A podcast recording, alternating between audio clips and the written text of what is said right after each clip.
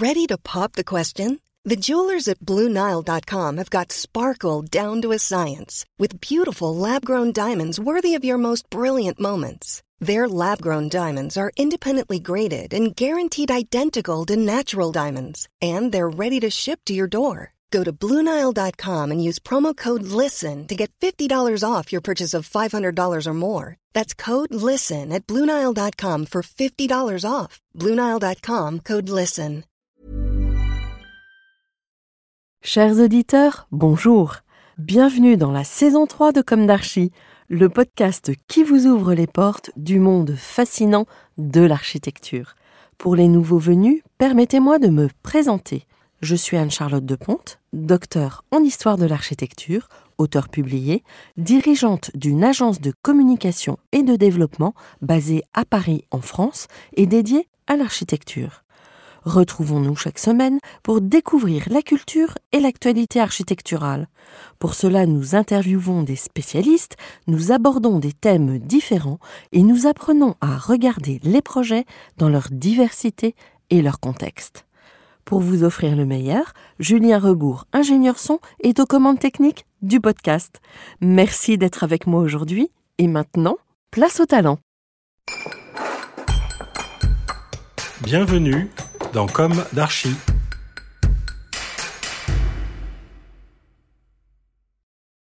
Chers auditeurs, ravi de vous retrouver aujourd'hui en compagnie de Geoffrey Clamour.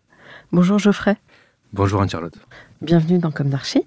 Vous êtes architecte et à la tête de l'agence Les Marneurs avec Julien Roman, lequel est architecte H-M-O-N-P. À chaque fois, je j'inverse le O et le M, je ne sais pas pourquoi. Et urbaniste DSA et Antonin Amiot, qui lui est paysagiste concepteur et urbaniste DSA aussi. Votre agence est basée à Paris et Bruxelles, donc euh, Les Marneurs, qui mènent des projets à des échelles très variées. Pour exemple, des espaces publics à Bruxelles, euh, parcs productifs, parcs agricoles, architecture, micro-architecture, etc., etc. Cette année, euh, les Marneurs font partie du palmarès des 100 qui font la ville par trait urbain. On va commencer par le début. Avec plaisir. Alors, quel est ton parcours, celui de tes associés, votre jeunesse à tous les trois, si tu peux euh, parler en leur nom, mais autrement, vous serez bienvenus dans une autre émission. Et où s'est ancrée votre envie d'architecture tous les trois et quelles ont été les études Euh, oui, euh, en effet, je parlerai un petit peu de mon parcours et, de mes deux associés. Donc voilà, moi je suis architecte, euh, donc moi je suis diplômé de l'école de- d'architecture de, La Villette. Et puis, comme mes deux associés, j'ai suivi un post-master en, urbanisme à Marne-la-Vallée. Et puis, euh, donc moi j'enseigne aujourd'hui euh, à, l'école d'architecture de, Nancy euh, en projet. Et j'interviens aussi à Centrale Supélec au sein d'un TD sur en gros des, des passerelles expérimentales, mais j'y reviendrai un petit peu après. Et donc moi, voilà, avant de monter les Marneurs, donc c'était officiellement il y a presque trois ans, j'ai travaillé en fait pendant quelques années à Rotterdam dans une agence qui s'appelle Star Stratégie Architecture. Et on travaillait beaucoup sur des questions de logement, la réinvention un petit peu du logement en France ou sa déstandardisation. Et on travaillait notamment dans l'atelier international du Grand Paris, pour l'atelier du Grand Paris, entre autres. Et donc c'est une agence qui a beaucoup, enfin, continue à beaucoup travailler en France. C'était assez enrichissant parce que bon, Rotterdam, ça reste un petit peu la, capitale, un petit peu euh, presque symbolique de, l'architecture, euh, je dirais en Europe. Euh, voilà, avec toutes les grandes agences de l'OMA, euh, MVRDV, euh, Campetil. euh, puis il y a des super agences aussi de, de paysages, comme Lola. le- l'aménagement du territoire est très en avance sur toutes les problématiques de l'eau, c'est ça? Exactement. Et, et cette problématique de l'eau que nous, on, on investit de plus en plus, enfin presque depuis le début avec les marneurs. Donc voilà pour le, pour le parcours. Alors, est-ce qu'on peut remonter jusqu'au désir d'architecture Euh, Peut-être l'enfance, quand tu es arrivé euh, dans ton parcours, euh, l'envie de faire architecture. ouais, bien sûr. Et là, je- j'entends un accent du midi. Exactement. Voilà. Ouais. Moi, je suis originaire de la ville d'Arles. Mmh, La belle, très belle ville d'Arles. Voilà, la très belle ville d'Arles qui est aussi en train de devenir une ville un petit peu en pointe sur, on va dire, la création et l'art contemporain, et à travers tout ça aussi euh, l'architecture, puisqu'il y a de grands noms qui sont en train de construire à Arles, qu'on aime ou qu'on n'aime pas d'ailleurs. C'est des projets qui font polémique, mais là on va avoir Tadao Wando qui est en train de construire une, fondation d'art contemporain. Euh, donc oui, bah, du coup moi mes premières envies euh, d'architecture, je crois que la première envie ça a été euh, justement à Arles, parce que j'étais dans une classe d'art plastique, un peu spécialisée d'art plastique dans, mon collège, et puis on, était allé notamment rendre visite à François Seigneur, qui a pas mal travaillé avec Jean Nouvel au tout début de sa carrière sur le Nemosus notamment, et on est allé visiter son agence qui était euh, sur le, bord des quais du Rhône. Et c'était assez euh, fascinant parce que c'était une époque très particulière qui était un petit peu à la bascule entre euh, on va dire, la façon ancienne de faire de l'architecture, la table à dessin, les dessins à l'aquarelle, les maquettes, donc qui sont restés mais encore plus avant, et puis l'informatique qui arrivait déjà. Et donc voilà, ce lieu m'avait fasciné, un petit peu comme quand, je sais pas, on, rentre dans une cuisine d'un grand chef. Euh, voilà, c'était un petit peu voir ces coulisses qui m'avaient finalement fasciné. C'est vrai que, en tout cas, à une certaine époque, quand on travaille, il y en a qui travaillent encore à la planche à dessin, l'aérographe, etc. La matière est aussi là, en fait, plus que l'écran. Oui, ouais. Mm. ouais, tout à fait. Les matériaux tech. Euh. Dans un moment, aujourd'hui, de plus en plus, on s'éloigne de ça. Par exemple, euh, donc à, Rotterdam, euh, juste en face de mon agence, il y avait MVRDV qui venait de réaménager son nouveau siège. Et une de leurs euh, nouvelles politiques, c'était le travail sans papier. Et donc tout passe aujourd'hui, alors bon, en tout cas c'est l'idée, seulement par l'ordinateur. Il y a même une sorte de, nouveau réflexe du zéro papier, c'est-à-dire que même les, voilà, les chargés de projet n'ont même plus de papier pour dessiner, tout se passe seulement par le biais de l'ordinateur et de la souris je trouve que ce mouvement-là est, intéressant. Et puis ça reste un peu paradoxal aussi parce que c'est vrai qu'on est dans un moment où dans la construction, euh, il y a ce désir de matière qui revient de plus en plus. Et dans l'architecture aussi, on le voit dans les architectes qui viennent d'être euh, nommés à la d'argent, donc PNG et, Julien Boideau, on voit vraiment euh, ce retour du matériau. Et on le voit aussi dans des expositions comme l'exposition sur la pierre au pavillon de l'Arsenal, et puis à travers le matériau de réinvestiguer les territoires aussi. Voilà. Mhm. Et parallèlement, on utilise de moins en moins le crayon ou la matière dans son agence. Donc il y a, ce, déséquilibre que je trouve intéressant. Tu, tu avais quel âge quand tu as justement eu cette idée de, d'emprunter cette voie? Je crois que c'était plutôt à la fin du lycée. En fait, mhm. euh, bon, la visite de cette agence de, chez François Seigneur, c'était bien avant. Mais le choix final, c'est vrai que ça a été plutôt au sortir du lycée. Euh, je crois que j'étais un peu plus, euh, je sais pas, soit ouvert, soit paumé par rapport à ce que je voulais faire. Et c'était soit devenir journaliste, le côté politique m'intéressait beaucoup, soit devenir architecte, parce que dans l'architecture, depuis le début, même naïvement, il y a une idée, c'est l'idée de l'intérêt public moi, qui me, bah, qui m'éveille avant tout en fait. Et donc voilà, finalement, ça a été l'architecture. Et euh, tes associés Mes deux associés, donc on est trois en tout, donc on est deux à Paris et un à Bruxelles. Donc le deuxième associé à Paris, c'est Julien Roman, donc qui est euh, aussi euh, architecte comme moi et qui est urbaniste, qui enseigne euh, à l'école d'architecture Paris-Est, donc en projet et puis dans le DSA en fait d'architecture urbaniste, aux côtés d'Alain Trevelot de TVK. Et lui, il a travaillé avant de monter les Marneurs dans une super agence en Suisse, à Genève, qui s'appelle l'atelier Décombé-Rampini, qui travaillait, qui travaille toujours beaucoup sur la question de l'espace public, du paysage et de l'espace public et qui est l'auteur d'un projet manifeste qui est la, renaturation de, l'air, qui était euh, une rivière canalisée, qui a été renaturée. Et un projet voilà, qui fait un petit peu date sur ces questions-là de, renaturation. Et, puis cette fibre du coup sur l'espace public. Et, euh, Antonin, donc lui, il est euh, paysagiste, concepteur et urbaniste. Et lui, avant de monter les Marneurs, il a travaillé beaucoup à La Rochelle, dans une agence qui s'appelle Landscape, et dans une ONG qui s'appelle l'ONG Bleu Versant, et eux, ils travaillaient beaucoup sur euh, les questions liées à la submersion marine et à la gestion intégrée des eaux, alors des eaux pluviales, mais aussi des eaux de crue, de submersion. Donc plutôt sur, euh, à l'échelle d'un paysage ou d'un espace public. Donc ils ont refait par exemple tout le, port de La Rochelle pour justement le, rendre résistant aux futures submersions suite à la, grande tempête Xintia. Et, en fait, ce sujet-là, c'est vrai qu'il nous a pas mal contaminé à l'agence. Et euh, aujourd'hui, c'est devenu un des sujets qu'on investigue le plus, en fait, sur ces questions un peu de littoral et de réchauffement climatique, du coup de prospective. Finalement, vous êtes un peu dans la même trajectoire qu'Iris euh, Chervet?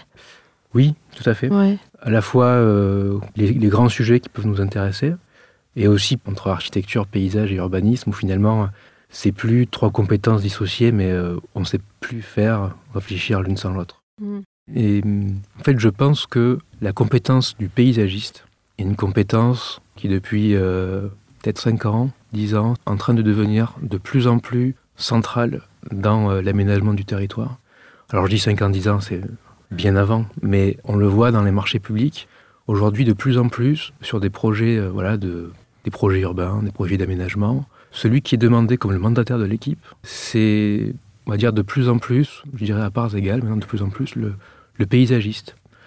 Donc le paysagiste concepteur. Et ça, c'est intéressant parce que c'est vrai que le, le savoir du paysagiste, euh, c'est un savoir qui est beaucoup plus justement lié au sol, au vivant euh, et aux dynamiques. C'est un savoir qui est dynamique, qui est aussi très attaché euh, voilà, bon, à la botanique, mais aussi voilà, au mouvement euh, que peut avoir un paysage, un territoire. Alors que c'est vrai que le, le savoir de l'architecte, c'est un savoir qui est plus attaché à l'architectonique et plutôt attaché à, à des choses fixes.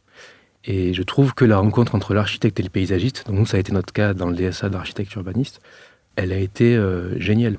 Mm. Parce qu'en fait, quand on se rencontre, il n'y a pas du tout de, de compétition, comme on peut, voilà, si je prends le cliché, euh, la compétition entre l'architecte et l'ingénieur, euh, qui est en train aussi de s'estomper de plus en plus, Oui. mais qui a vraiment existé et qui existe toujours. hein. En France. Voilà, oui, en France. Et donc voilà, pour rejoindre euh, la parallèle avec Iris, en effet, je pense qu'on partage un peu cette multidisciplinarité et puis ce- cette envie de réfléchir le projet comme un tout euh, à travers ces trois compétences. Et est-ce qu'on ne va pas vers une manière de penser l'architecture qui est comme celle de d'un champignon, d'un arbre, de voilà, ou de une architecture qui fait partie euh, de, du vivant, tout simplement. Hein, je pense que c'est un peu, on va vers ça, non? On est plus dans le mouvement, dans le changement, Oui, dans l'évolution, dans. Ouais. Je pense que l'architecture re- peut-être euh, devient plus dynamique. Je dirais pas redevient parce qu'elle a toujours été dynamique, mais en tout cas, je pense que c'est lié primo à la reterritorialisation, on va dire, de ces composantes, euh, en gros, des matériaux euh, et des filières. Donc on le voit. euh, donc nous, par exemple, là, on vient d'être retenu euh, à Toulouse euh, sur un, un- un grand projet pour un, nouveau quartier qui va se développer pendant 25 ans. Donc nous, on est référent justement pour réfléchir à toutes les questions d'éco-construction et de filière. Mhm. Et c'est vrai que on a pris un petit peu le parti, mais il y a aussi d'autres architectes qui travaillent vraiment sur ces questions-là, de réinterroger les filières, euh, d'aller visiter euh, la briqueterie, la scierie, de comprendre euh, qui sait faire quoi dans un rayon de 50 km, qui sait assembler la terre crue, qui sait où est-ce qu'on peut aller épuiser la terre crue sur un site, quel type de produit du bois le menuisier est capable de mettre en œuvre? Est-ce que le lamellé-collé à tel endroit peut être mis en œuvre ou pas? Quel type d'autres produits du bois on peut être capable de mettre en œuvre à un moindre coût avec des gens du coin? Et ça, euh, voilà, enfin, donc moi j'enseigne à, à Nancy. Il y a des formidables architectes à Nancy euh, de notre génération. euh, donc il y a Studio Lada par exemple, qui travaille beaucoup sur ces questions-là, qui euh, édite aussi, euh, qui participe au mouvement de la frugalité heureuse, Mmh. où ils refont aussi des cartographies des ressources, donc euh, qui sont des sujets sur lesquels nous aussi on travaille à Toulouse justement. On, on a aussi beaucoup travaillé sur ce- cette notion de cartographie des, des ressources, mais pas que, aussi des filières. Par exemple sur la paille. Ben, la paille, ça veut dire aussi euh, pouvoir ressolliciter euh, des agriculteurs ou des coopératives agricoles. En tant qu'architecte, ça veut dire euh, aller voir des acteurs qu'on n'allait pas voir avant, qu'on n'imaginait pas pouvoir aller voir avant. Du coup, sur cette question-là, c'est une époque hyper, je dirais, réjouissante. Et puis, voilà, avec une, envie, en fait, qui revient, une, vraie envie. Et puis, juste, un deuxième facteur qui fait que l'architecture aussi est peut-être de, plus en plus dynamique, il y en a- il y en a 10 000, hein, mais euh, une autre, c'est l'adaptation euh, aux nouvelles conditions climatiques. Donc nous, on travaille beaucoup sur la question de la submersion marine et de l'inondation. Comment on peut réadapter de l'espace public, euh, du paysage, mais aussi de l'architecture, avec des niveaux d'eau, par exemple, qui vont fluctuer sur euh, 5 ans, 10 ans, 100 ans, au cours d'une journée. Et comment l'architecture, qui est par nature fixe, va pouvoir s'adapter finalement à ces conditions changeantes et qui deviennent de plus en plus changeantes. Voilà. Et un peu agressive aussi, en tout cas sur les littoraux. Oui, euh, en fait, il n'y a pas une réalité, il y en a plusieurs. C'est-à-dire, on, on pourrait dire que l'eau est agressive, par exemple, euh, par son côté érosif. Ça, du coup, c'est plutôt sur du très long terme. Mais par exemple, sur le littoral, en fonction de là où on est, l'eau va plutôt générer des mouvements un peu comme à Venise, un peu comme des aqua alta. Est-ce que c'est violent une aqua alta Oui, non. En tout cas, on peut vivre avec. On peut euh, penser des manières de vivre avec. Là où c'est très violent, c'est par exemple dans les rivières, dans les liminaires, les, plutôt des régimes torrentiels, où là, pour le coup, voilà, c'est le Var, c'est euh, le jour où on a une- on va dire, un aléa climatique qui peut devenir hyper violent. Mais donc, en effet, le- le- les conditions climatiques, en fait, je pense qu'elles amènent l'architecture à, oui, soit réagir à des éléments qui vont être violents, soit des éléments qui vont être euh, beaucoup plus diffus. Diffus sur une journée, sur une saison, sur euh, plusieurs dizaines d'années. Et donc la position de l'architecte, pour moi, elle est intéressante parce qu'elle ne peut pas être tranchée. Ça ne peut pas être euh, la solution à l'architecture durable, c'est tout construire en bois terre paille ou tout construire bioclimatique comme ça à un endroit. Mais vraiment, ce moment, je pense, de qu'on vit là, euh, il, pousse l'architecte à vraiment redevenir hyper contextuel et à- surtout à se reposer à chaque fois sur chaque projet toutes les questions euh, qui font euh, qu'un projet peut être euh, adapté ou pas à son contexte, mais, mais pas seulement son contexte géographique, mais son contexte économique, climatique. Je, je trouve que du coup, cette période hyper Prolifique. prolifique et enrichissante. Et voilà. Et puis peut-être aussi que les réglementations sont obligées de, de se redéfinir et ça devient plus facile d'être agile parce que beaucoup d'architectes, euh, il n'y a pas si longtemps et encore maintenant, se trouvent beaucoup trop bridés par la réglementation. Euh, oui, bah, ça me fait penser à deux choses. La première chose, c'est oui, sur la réglementation, on voit que les choses sont en train d'évoluer. Et par exemple, la, bon, la rentrée euh, en jeu de la réglementation environnementale 2020 va faire beaucoup évoluer la question de, des biomatériaux. Quoi. Des mat- Mm. enfin, on parle beaucoup voilà, de matériaux. euh, Mais on ne sera pas obligé de déposer à chaque fois euh, une procédure adaptée pour faire passer une matière. euh, Oui, et puis avec de plus en plus dans la philosophie de la réglementation, l'idée de, bah, de diversifier les matériaux, de sortir euh, de ce que vous disiez avant, un petit peu du tout béton, qui a nuancé aussi, je suis d'accord avec vous. Donc je fais aussi partie d'une d'une association de professionnels qui s'appelle euh, donc le Beta. C'est- En gros, à la base, c'est des amis qui ont un peu eu envie de- d'expérimenter. Et on on est en train de développer un festival qui va s'appeler le Festival des Utopies constructives, qui vient d'être inauguré là, euh, en partenariat avec la Sorbonne et le campus des métiers d'art et du design, euh, le 1er décembre dernier, Et ça a lieu où? À Richelieu, en Indre-et-Loire, Mm. donc qui est cette ville idéale construite par euh, le cardinal de Richelieu, qui était une utopie en soi, et on s'est posé la question dans cette ville de euh, comment, euh, comment on construirait euh, de manière utopique aujourd'hui si on était le cardinal. Et voilà, bon, je ne vais pas raconter toute l'aventure de, ce festival, mais l'idée c'est que chaque édition on travaille avec euh, un laboratoire de recherche sur des questions de construction. Et la première édition, on va travailler avec l'ILEC, qui est l'Institut des structures légères donc de Stuttgart, qui était dirigé jusqu'à il n'y a pas très longtemps par euh, Werner Sobeck, donc euh, cet ingénieur génial. Et avec eux, donc on va travailler sur la question de l'optimisation du béton. Et eux, leur, euh, une de leurs recherches euh, intéressantes, c'est de travailler sur ce qu'ils appellent des, bétons à gradient fonctionnel. C'est-à-dire, c'est des bétons dans lesquels on va pouvoir mettre la matière seulement là où on en a besoin et de créer en fait un peu des bétons de dentelle, des bétons poreux. Et on voit que du coup, dans le béton, donc il y a la question aussi des bétons bas carbone, il y a tout simplement la question aussi de, de réfléchir euh, de la bonne place du béton dans le bâtiment. Mais il y a aussi des recherches sur voilà, comment on peut couler le béton, par exemple, euh, en ne plus utilisant de, euh, de coffrage. Donc là, c'est le cas de ce béton dont, dont je parlais à l'instant. Donc c'est vrai qu'il faut faire attention dans ce moment un petit peu de, de diversification, de, de recherche du bon matériau au bon endroit, de ne pas jouer le jeu des bons et des méchants. Oui, je suis Euh, entièrement d'accord. Parce que de toute façon, on a un territoire tellement construit, tellement dense, en tout cas euh, en France, que si on se met à, raisonner euh, que nature à 100%, on est obligé de tenir compte de l'existant, on en parle de plus en plus, et de refabriquer euh, autour de cet existant, et en plus de faire évoluer les usages, et- parce que évidemment, avec tout ce qui nous tombe dessus en ce moment, On travaille plus de la même manière Je pense qu'il y a justement dans l'idée que l'architecture devient dynamique, encore plus qu'avant.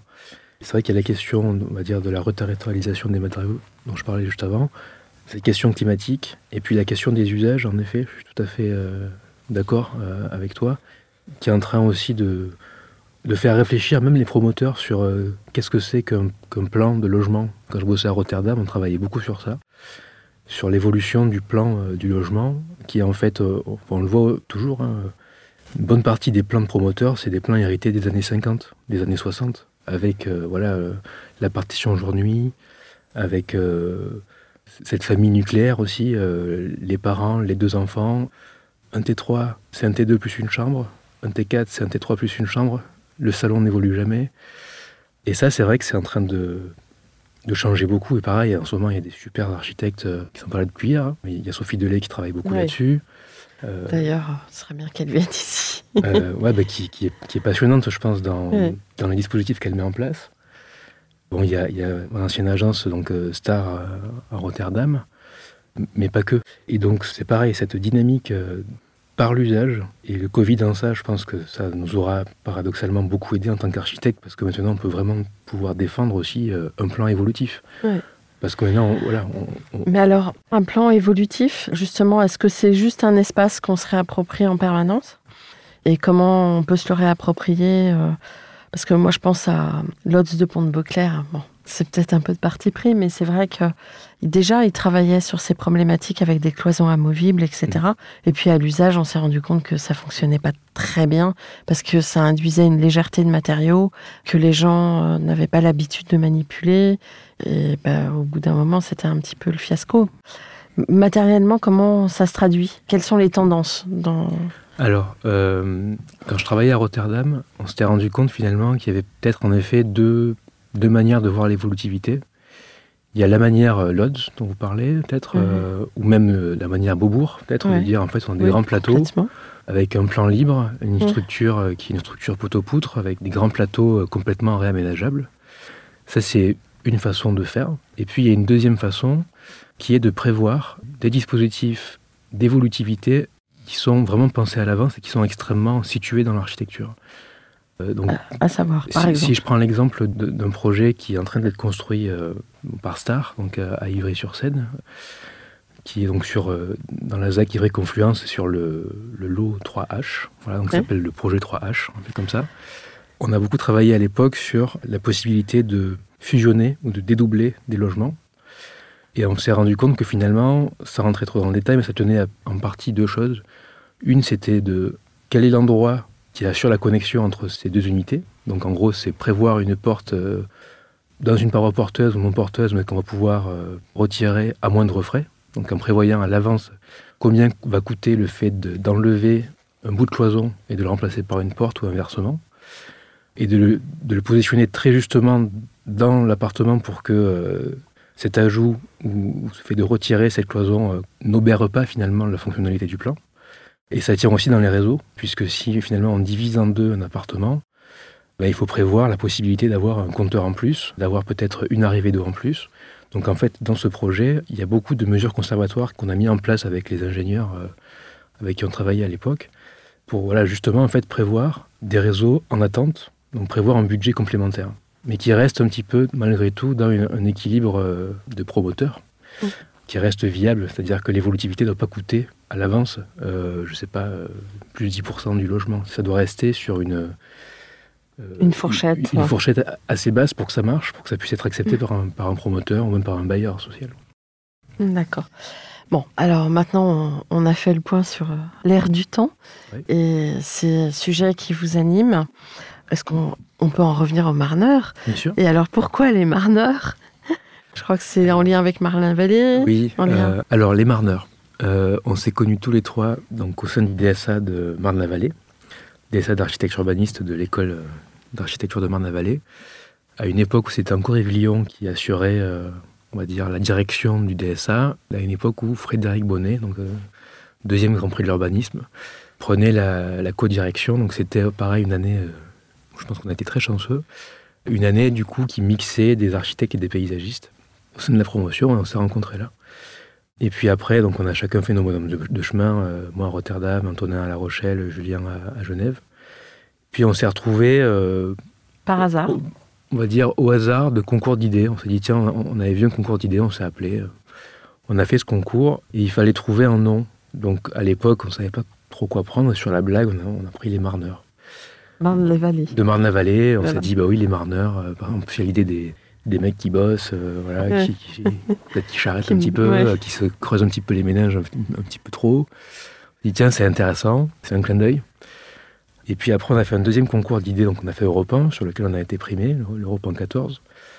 Et puis à partir de là, on s'est dit, tiens, en fait, euh, on aimerait bien continuer à bosser ensemble. On a, on a répondu à quelques appels d'offres publics, et puis on, on en a gagné quelques-uns. Et donc, vous avez gagné le fameux projet qui vous a permis de démarrer l'agence. Voilà, c'est un petit peu ça. Et du coup, le mot démarreur est resté. Et alors, notre logo est une baleine. et en fait, c'est une baleine parce que ce premier concours sur lequel on a travaillé, donc c'était sur la côte d'Albâtre. C'est un concours un petit peu utopique aussi. euh, et c'est cette idée des littoraux déjà qui était là. Et euh, voilà, et Julien avait dessiné une, une baleine, une très belle baleine, euh, avec, je crois, l'aquarelle aussi qui était hyper belle. Et il nous avait dit voilà, si on perd le concours, ça sera notre trophée. On aura au moins ce truc-là en souvenir. Et puis du coup, elle est restée, mais pas parce qu'on a perdu, mais parce qu'on a, on a été primé. Quoi. Voilà. Ouais. Voilà, c'est devenu votre, euh, Mascotte. votre logo, votre mascotte, votre euh, porte-bonheur. Ouais, c'est un peu ça. Ouais. Et ce qui est marrant, c'est euh, c'est que les marneurs, euh, ça interpelle les gens, et puis du coup, on n'est plus euh, Geoffrey, Julien, Antonin, on est les marneurs. Euh, donc voilà, ça devient un petit peu une presque une marque. Alors, est-ce que vous voulez maintenant parler de vos projets? Projets emblématiques et ou projets actuels? Euh, alors les projets, peut-être je dirais, voilà, on va dire notre spécificité, un peu de, de ces trois compétences, de ces trois champs de, de savoir, ça a fait que finalement on est rentré dans le métier, on va dire, de l'aménagement par euh, la grande échelle. On a commencé en fait à, à bosser plutôt sur des études urbaines, puis ensuite sur des études, euh, ça a glissé un petit peu plutôt d'espace public, et puis de maîtrise d'œuvre aujourd'hui plutôt d'architecture. Et en fait, ces trois euh, types de projets euh, se font un peu parallèlement aujourd'hui. C'est-à-dire, c'est pas l'un ou l'autre, mais c'est plutôt un ensemble. Et donc, on a notamment démarré, je pense, avec deux projets plutôt de territoire, un de territoire et un projet urbain. Voilà, on va les appeler comme ça. Un projet à La Rochelle, où en fait, on est intervenu sur euh, ce qu'ils appelaient à l'époque la séquence littorale au sud de La Rochelle, en fait, qui est un, grand bout de littoral euh, qui est composé de, trois communes et qui avait été ravagé par la tempête Xynthia, donc avec quelques morts sur le, sur le site, et puis beaucoup de, maisons euh, bah, qui avaient été rasées juste après la catastrophe par l'État, voilà, sous, l'effet du choc, on va dire. Donc ça a créé les qui s'appelaient les, les zones noires, qui sont devenues les zones de solidarité. Et puis euh, donc la- l'agglomération s'est dit tiens, mais comment on peut continuer de valoriser un peu ce morceau de territoire, et puis comment un petit peu euh, pas oublier, parce qu'il faut garder la mémoire du risque, mais comment on peut euh, réhabiliter un petit peu ces territoires qui aujourd'hui du coup sont des friches sur lesquelles on a encore les gravats des anciennes maisons détruites, etc. Et du coup, nous on est arrivé là, et les marneurs et l'atelier Landscape, et puis on a re-questionné cette bande littorale par la géographie.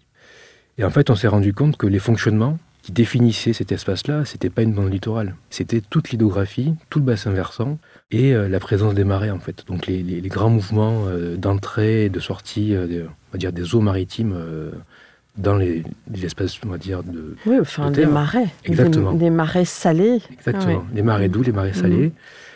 Et en fait, c'est le- finalement la présence du marais qui a fait le projet. Et on a réussi à fédérer euh, tous les élus qui n'avaient plus du tout cette vision-là. Et donc c'est devenu un projet passionnant qu'on a appelé le parc plus de degrés, qui anticipe aussi euh, toutes les questions liées au réchauffement climatique, et qui est toujours aujourd'hui en cours. C'est une mission qui devait durer un an et demi. Là, ça fait plus de trois ans qu'on bosse dessus. Voilà, enfin, on a eu des missions complémentaires pour euh, faire vivre en fait cette idée et ce plan guide. Et du coup, ça devient une réserve naturelle? Qu'est-ce que. Comment En fait, ça reste une mosaïque. Euh, Oui. C'est-à-dire qu'il y a des espaces euh, aujourd'hui, plutôt les espaces euh, de plage ou les espaces dunaires, les dunes qui avaient été complètement euh, saccagées depuis les années euh, 70. Les, les dunes étaient même utilisées comme des carrières euh, de sable pendant un moment. On, oubliait complètement que ça servait à quelque chose. Donc il y a une part de renaturation, des dunes, euh, des marais, etc. Puis il y a une part d'évolution aussi, euh, par exemple, des espaces agricoles, avec euh, la volonté, euh, puis la nécessité de changer un petit peu certaines pratiques à certains endroits, notamment surtout sur les espaces littoraux, de, de passer d'une agriculture qui est très intensive, très mécanisée, à une agriculture euh, plus biologique, qui compacte moins les sols aussi, qui travaille plus avec euh, le vivant. Et puis il y a aussi la question euh, touristique, du loisir. J'allais vous poser la question. voilà, de Mm. pouvoir refaire venir du tourisme vert ou du tourisme presque quotidien, de pouvoir se réemparer de, de- de ces territoires, donc ces bouts de marée qui existent aujourd'hui, mais on n'y a plus trop accès parce que justement euh, les chemins sont en friche, l'hydrographie est un petit peu oubliée, elle a été un petit peu comblée par euh, l'agriculture dans les années, euh, plus les années 60 on va dire. Il y a les parcs euh, ostréicoles qui sont des endroits fascinants, mais qui là à La Rochelle, pareil, sont un petit peu endormis qui sont aussi à, à révéler, mais il faut pas non plus trop embêter les ostréiculteurs, parce que voilà, c'est Oui, ils veulent bosser. ils veulent bosser. Donc c'est passionnant, et là on, on le voit, enfin là du coup, euh, autant tout à l'heure on parlait de Marcel Lodz, euh, Mm. là on parle de choses qui n'ont plus rien à voir avec l'architecture quasiment, mais ça reste euh, aussi en fait le rôle de l'architecte, du paysagiste, de l'urbaniste de réfléchir en fait à ces espaces-là, et c'est passionnant. Et puis peut-être, donc si, je peux switcher sur un autre projet, c'est un projet à Cherbourg où là on, travaille, euh, on a travaillé parce que la mission vient de se terminer avec CETEC, donc qui est un grand groupe d'ingénierie euh, à l'échelle nationale, voire même plus.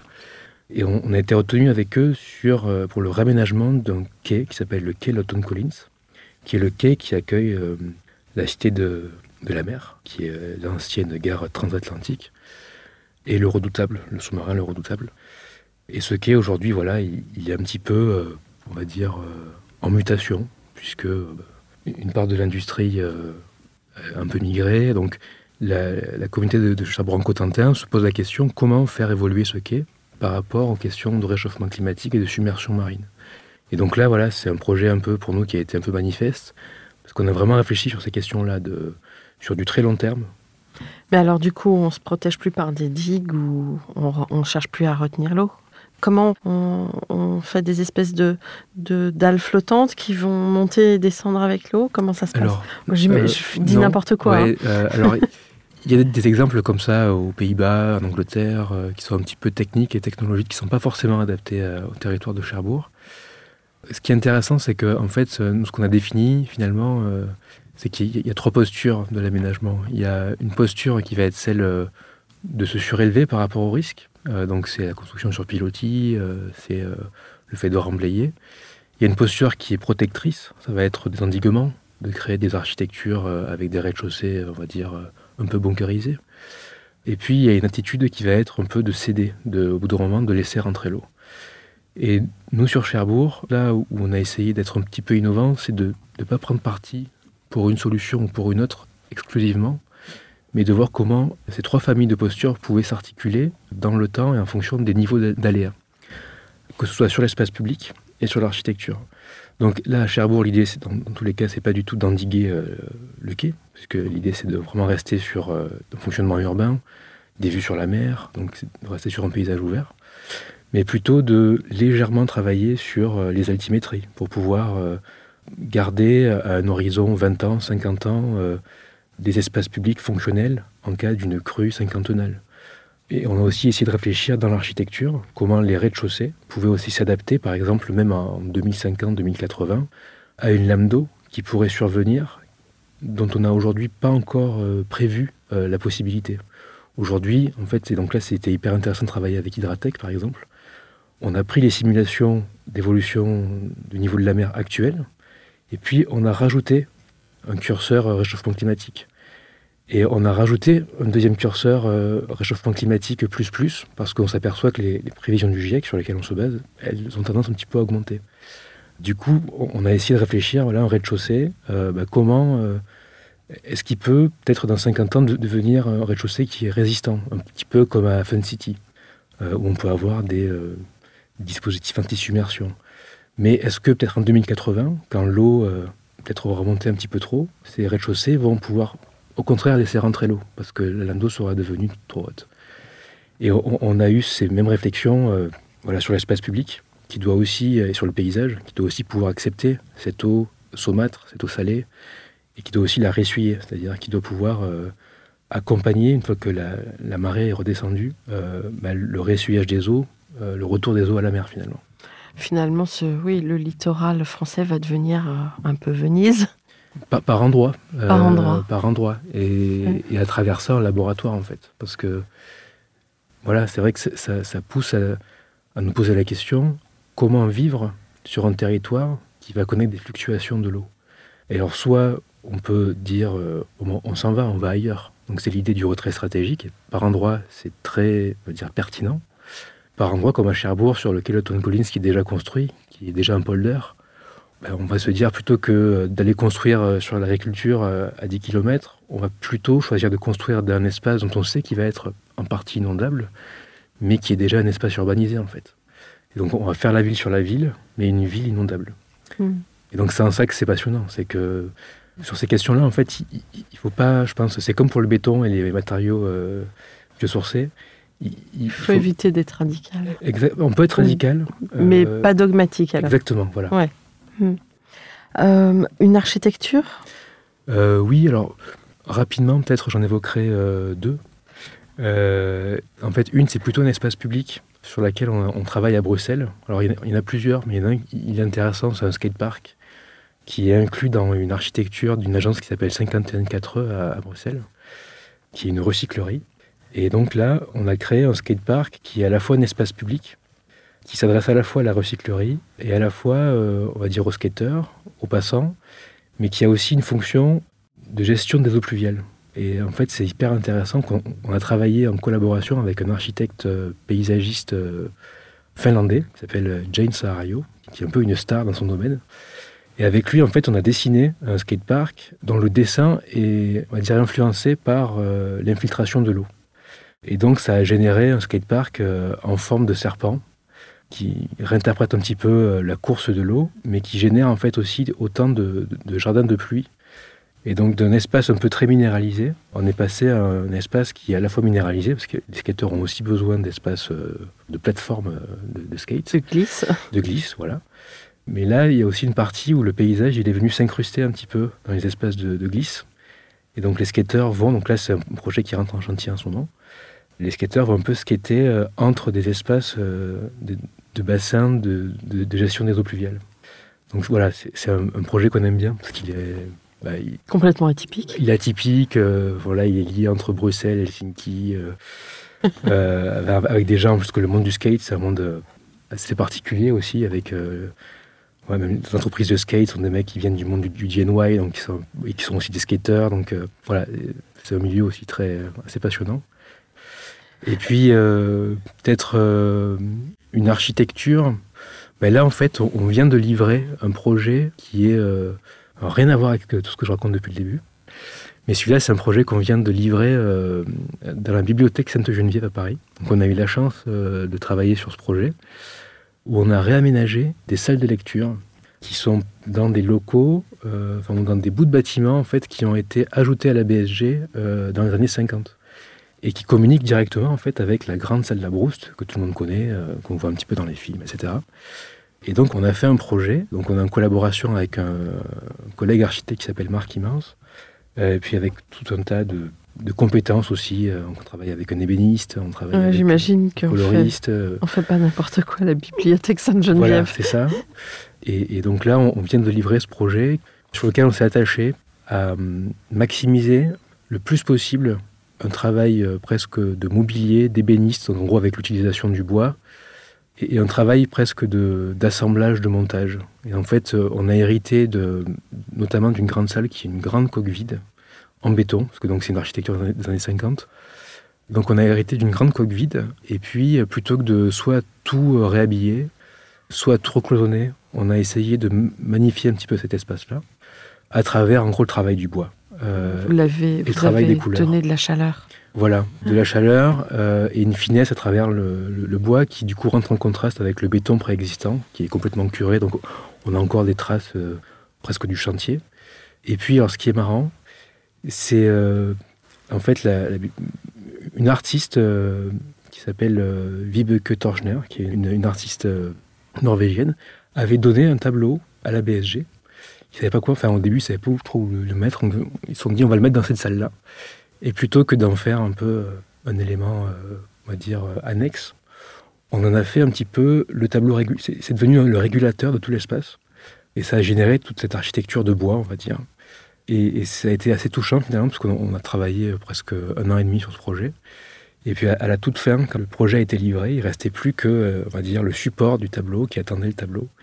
Et puis il y a l'artiste qui est arrivé euh, donc en camion euh, depuis la Norvège et qui, qui est venu installer son tableau à 2 cm près. Quoi tableau rentrait parfaitement. Euh, et puis, et puis, et puis, l'espace a pris tout son sens. Et puis, et puis l'artiste était hyper ému. Et donc ça nous a aussi ému. Euh, c'est une belle rencontre. Et donc voilà, ça c'est un projet qui vient de, se terminer, dont on est très, une, belle, aventure humaine. Ouais. Vous êtes fier de ce projet? Oui, on en est content, mais, mais surtout de l'aventure humaine, des, gens qu'on a rencontrés. Et donc dans cet espace, il y a de. Vous avez travaillé sur la fonctionnalité aussi j'imagine? Euh, oui, bien sûr. Bah oui, sur l'ergonomie en fait aussi de l'espace. On a aussi travaillé avec euh, des jeunes designers sur tout le mobilier, euh, donc des, tables, des chaises, des fauteuils.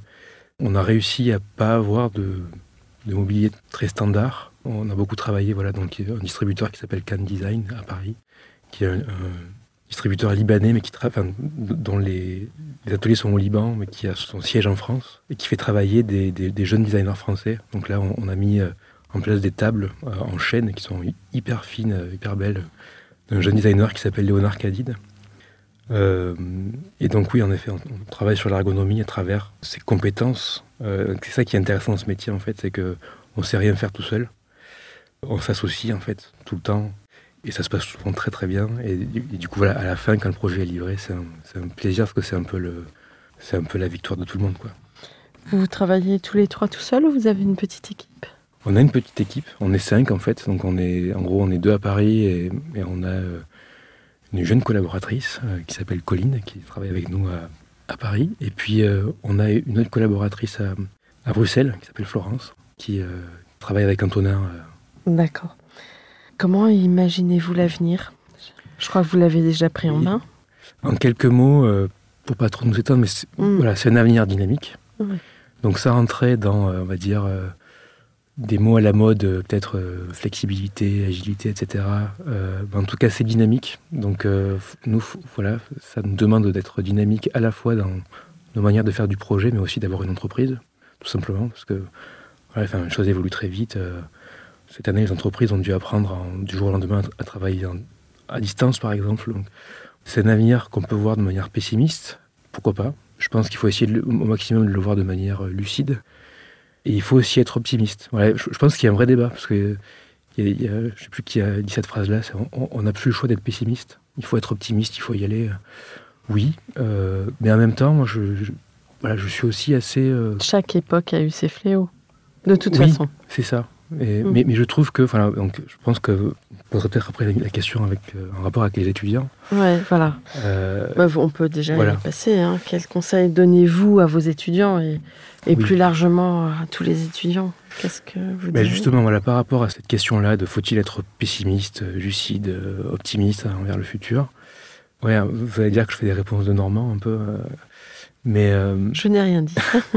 donc, je vais prendre un exemple dans le cadre des Utopies constructives, du festival qu'on organise avec mes collègues du Beta et avec euh, le campus des métiers d'art notamment et la, chancellerie des universités de Paris, on fait travailler des étudiants des écoles d'art, donc euh, l'école Boulle, Dupéré, euh, Olivier de Serre, qui ont travaillé là pendant, quelques mois sur la réalisation de vidéos dans le parc de Richelieu pour imaginer l'utopie de demain, quoi, l'utopie du parc de Richelieu dans 5 ans, dans 50 ans, dans 500 ans.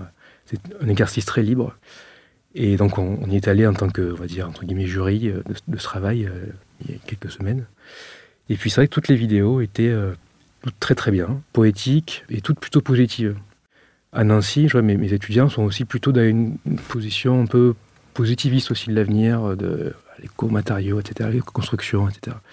Ça manque un petit peu, je pense. On ne devrait pas s'interdire aussi d'avoir des idées noires, de, de, projeter aussi parfois dans des projets, dans des productions encore plus étudiants, des avenirs noirs. Moi, je pense ça. Je pense que sur, euh, je sais pas, 100 productions, je trouve que ça serait aussi sain de se projeter dans des, voilà, dans des avenirs euh, moins positifs, dans lesquels euh, les pandémies peut-être deviennent de plus en plus fréquentes. dans lequel on n'a pas réussi à s'adapter à la submersion marine. Voilà. Ne soyons pas trop candides alors. Oui, peut-être. Parce que je pense que ça peut aussi nous aider, en fait, à, prévenir. À prévenir aussi. Voilà. Mm. Donc oui, je pense qu'il faut être un petit peu tout ça à la fois. Mais en effet, voilà. par contre, le principal, c'est peut-être le plus dur à tenir. La plus grande question, c'est comment être tout ça à la fois, y compris pessimiste, mais à rester heureux. Voilà. Et ça, c'est un truc qu'on raconte beaucoup à nos étudiants.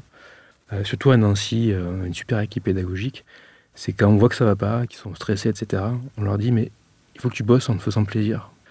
Même si c'est dur, mais il faut que tu trouves un minimum de bonheur dans ce que tu fais. Quoi. Et c'est la grande question. Est-ce qu'on va pouvoir continuer à être heureux euh, malgré un avenir qui ne semble pas tout le temps, des fois oui, mais pas tout le temps positif. Quoi. Voilà. Bon, ce sera être heureux, c'est votre mot pour conclure c'est très bien, ça me va très bien. Merci beaucoup. Euh, je m'attendais pas à voyager autant lors de ce podcast. Super enrichissant, plein de références et votre travail passionnant. Et j'espère que vous reviendrez un jour tous les trois, que vous pourrez vous offrir ce luxe ben. de vous réunir euh, encore autour du micro. Oui, bah écoutez, avec grand plaisir. Euh, pour une prochaine fois, euh, je laisserai parler davantage mes deux associés qui ont aussi beaucoup, beaucoup de choses à dire. Merci beaucoup. Merci beaucoup Geoffrey. Merci chers auditeurs pour votre écoute. À la semaine prochaine pour notre numéro en français. D'ici là, n'oubliez pas la version anglaise. Prenez soin de vous. Au revoir.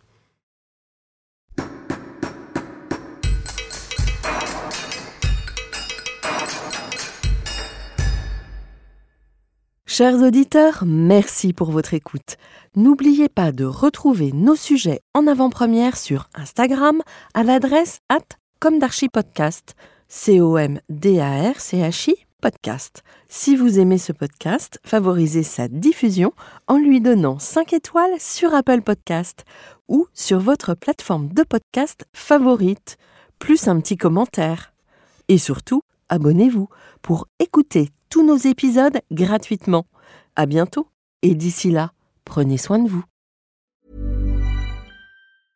Imagine the softest sheets you've ever felt. Now imagine them getting even softer over time. That's what you'll feel with Bowl and Branch's organic cotton sheets. In a recent customer survey, 96% replied that Bowl and Branch sheets get softer with every wash. Start getting your best night's sleep in these sheets that get softer and softer for years to come. Try their sheets with a 30-night guarantee. Plus, get 15% off your first order at bowlandbranch.com. Code BUTTERY. Exclusions apply. See site for details.